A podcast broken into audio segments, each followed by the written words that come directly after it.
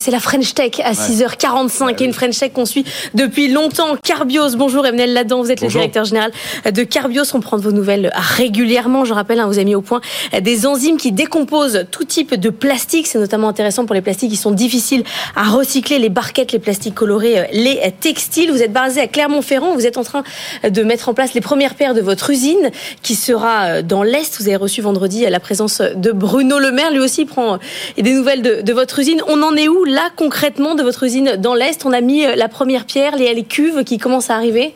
Pas encore, on est euh, en train de préparer le terrain et puis euh, la construction va démarrer ensuite. On espère poser la première pierre fin avril et l'objectif c'est d'être opérationnel, de recevoir les clés d'usine fin 2025. Et alors, votre actualité, c'est évidemment la signature donc d'un partenariat industriel, parce que vous avez conçu le process, mais vous n'avez pas vocation à faire des usines partout dans le monde. Vous avez besoin de partenaires. Un premier, euh, c'est Smet Engineers and Contractors. Alors, expliquez-nous quel va être leur rôle. Ben, le rôle, c'est de faciliter la construction. Hein. Vous savez, il faut toujours euh, s'entourer des meilleurs experts. Donc là, en l'occurrence, il y a une, équipe d'environ 80 personnes de, de SMETS qui euh, va nous aider à faire la construction euh, faire en sorte qu'on soit dans les délais, qu'on respecte les coûts. Euh, c'est extrêmement important pour la première usine. Et puis derrière, il y aura beaucoup d'autres usines à, déployer. Donc c'était important qu'on réussisse bien la première. C'est un groupe de quelle euh, origine, quelle nationalité? Ce sont des Belges. Des Belges, d'accord. Et ils ont gagné l'appel d'offres en fait pour réussir pour réussir le, la construction. Et pour nous, c'était extrêmement important parce que on a envie d'aller très vite en France pour pouvoir montrer que euh, cette technologie fonctionne et, qu'elle est, qu'elle est déployable partout à l'étranger. Il y a beaucoup aujourd'hui euh, d'Asiatiques et d'Américains qui regardent notre technologie pour euh, faut vous nous raconter, ah c'est ça qui nous passionne, bah comment ça, marche, ça ressemble à quoi Une usine, de recyclage enzymatique, c'est quoi C'est des, gros, des grosses cuves, donc il y a les enzymes, on voit les bouteilles et les, les, les vêtements qui entrent à l'intérieur et puis ils ressortent sous quelle forme Enfin, expliquez-nous un petit peu le processus. On reçoit des déchets, oui. Alors, et surtout des déchets qui sont pas des déchets déjà recyclés. Pour nous, l'objectif, c'est de recevoir des déchets qui partent aujourd'hui en incinération ou en décharge, des barquettes, des fibres hum, textiles, euh, des euh, flacons de cosmétiques par exemple. Et à partir de ce déchet, on va les préparer, on va les injecter dans une très grande cuve dans laquelle on va mettre euh, nos enzymes. Il faut environ un kilo d'enzymes pour une tonne de déchets. Et euh, au bout de quelques heures, on, on, est capable de, de, de recevoir euh, les Tout produits. ressort liquide tout ressort liquide et on sépare ensuite euh, les composants de base et on revient aux deux composants de base du plastique qui vont être réassemblés ensuite pour refaire du plastique de qualité vierge. Donc à partir d'un t-shirt, on peut faire un t-shirt et c'est extrêmement important parce que ça, ça n'existe pas aujourd'hui. C'est pour ça que l'industrie textile s'intéresse beaucoup à notre technologie, c'est de faire du fibre à fibre. Si vous achetez un t-shirt en polyester recyclé aujourd'hui, très probablement il est fait à partir de bouteilles. Vous en faites une bobine. Et nous, on est capable à partir d'un matériau textile de refaire du textile, d'où l'enjeu majeur pour la filière textile qui est en train de, chercher des solutions euh, durables et on est une solution. Alors justement, on parle beaucoup ce matin de la réindustrialisation ou pas. Il y a cette étude de Trendéo qui nous montre que ça marque le pas.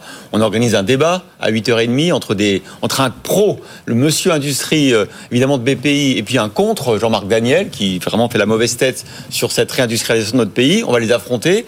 Vous, vous êtes un peu l'exemple contraire. Hein. D'abord parce que le pays, euh, on a vu le président de la République, on a vu le ministre de l'économie, croit beaucoup en vous. Vous avez euh, dans votre capitale Michelin, L'Oréal, l'Occitane. Donc beaucoup d'industriels sont convaincus que vous avez trouvé la bonne technologie pour justement euh, recycler ce plastique euh, qui n'était pas recyclable jusqu'à présent.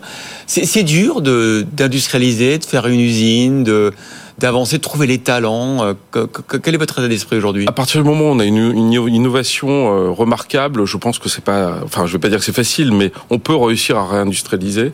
Euh, on en est l'exemple même, puisqu'on va monter notre usine sur un ancien site sidérurgique qui a été abandonné, et nous on réindustrialise sur en Meurthe et Moselle. et on, y fait notre première usine qui va être une vitrine mondiale. Et aujourd'hui, on reçoit des industriels du monde entier qui viennent voir notre technologie euh, inventée en France et qui sont et on est très fiers en fait finalement d'avoir réussi euh, ce pari de monter notre première usine en France, soutenue évidemment par, les, par France 2030. Vous dites vitrine mondiale, mais ça sera de la vraie production. Ah, c'est quoi en termes de masse ce que ça représente? On va faire 50 000 tonnes de déchets, c'est l'équivalent de 2 milliards de bouteilles ou 300 millions de t-shirts. Et en fait, la demande est en train de monter très très fort sur le textile. On voit que véritablement l'enjeu du recyclage enzymatique, euh, biologique que l'on produit, c'est euh, le textile. Euh, il y, aura d'autres secteurs, hein, vous l'avez cité, L'Oréal, l'Occitane, euh, qui nous soutiennent dans la cosmétique. Il y a évidemment les gens de la bouteille, mais il n'y a, a, pas que la bouteille. Il y a beaucoup, beaucoup d'industries, l'automobile, euh, qui s'intéressent à notre technologie. parce que si on se projette un petit peu, pour l'instant, vous pouvez recycler du PET, du PLA, je crois, c'est ça. Euh, il y a plein d'autres types de plastique. Alors, est-ce que c'est des pistes technologiques en termes de recherche et développement? J'imagine que c'est des choses que vous êtes en train de regarder. Absolument. Donc PET et polyester, c'est la même chose. Le polyester, c'est 50% de nos garde-robes.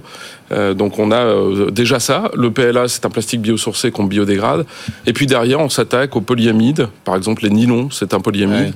Et puis à d'autres classes de plastique qu'on appelle les, les, polyéthylènes, polypropylènes, sur lesquels on aura des solutions dans l'avenir. Je ne sais pas si les gens qui nous écoutent, qui nous regardent, réalisent vraiment la rupture technologique que, vous avez euh, inventée, en espérant que, évidemment, vous allez vous développer.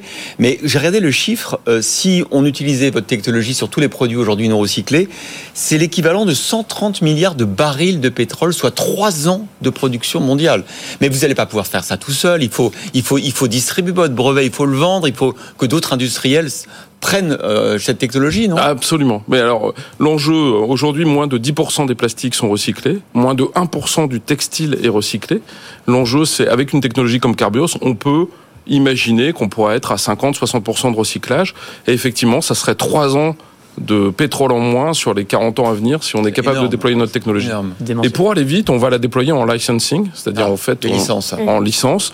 Euh, on va être, on vend nos technologies, vendre nos enzymes, mais l'objectif de Carbio, c'est pas de posséder en propre toutes ces usines, c'est de faire en sorte que l'industrie du plastique adopte la technologie. Parce que les enzymes, en fait, vous les, vous, c'est vous qui les fabriquez ou c'est on les récupère? Comment est-ce qu'on les produit en fait ces enzymes? Alors c'est un petit peu complexe. Nous, on dessine. C'est un secret, Anthony. C'est la, la, recette secrète. C'est notre secret de fabrication. On protège l'enzyme, on la, on la développe et ensuite on la fait fabriquer par un grand industriel de l'enzyme le plus grand producteur mondial d'enzymes est un Danois qui s'appelle Novozymes. Et à chaque typologie de produit, il faut une nouvelle enzyme ou c'est la même enzyme Absolument. Il y a une enzyme par type de plastique. Il n'y a pas, il a pas la solution miracle pour tous les plastiques, mais on a aujourd'hui toute l'équipe scientifique pour réussir euh, à dépolymériser tous les plastiques. Voilà. Emmanuel Ladan, directeur général de Carbios, éleveur d'enzymes.